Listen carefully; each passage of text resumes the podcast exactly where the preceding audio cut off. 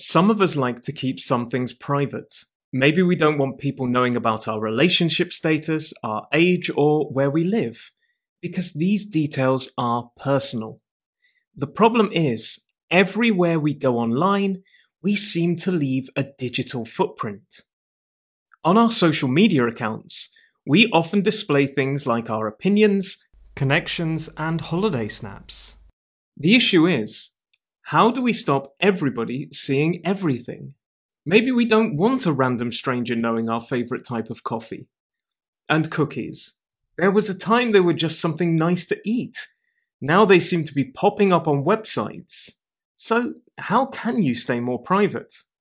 There are some steps you can take. First, on your social media accounts, check your privacy settings. Many social media platforms allow everything to be visible by default, and the onus is on you to set your boundaries. And limiting the amount you share isn't only confined to social media.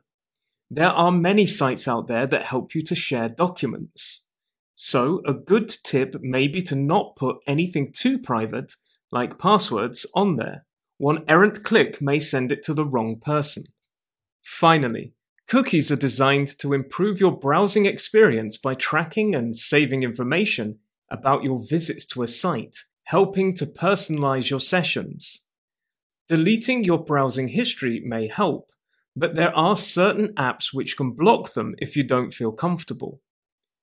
So, if you want to maintain your privacy online, maybe only share things you'd be happy with a stranger seeing.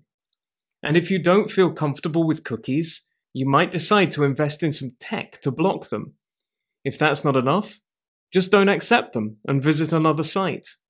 And why not have a yummy cookie to eat instead?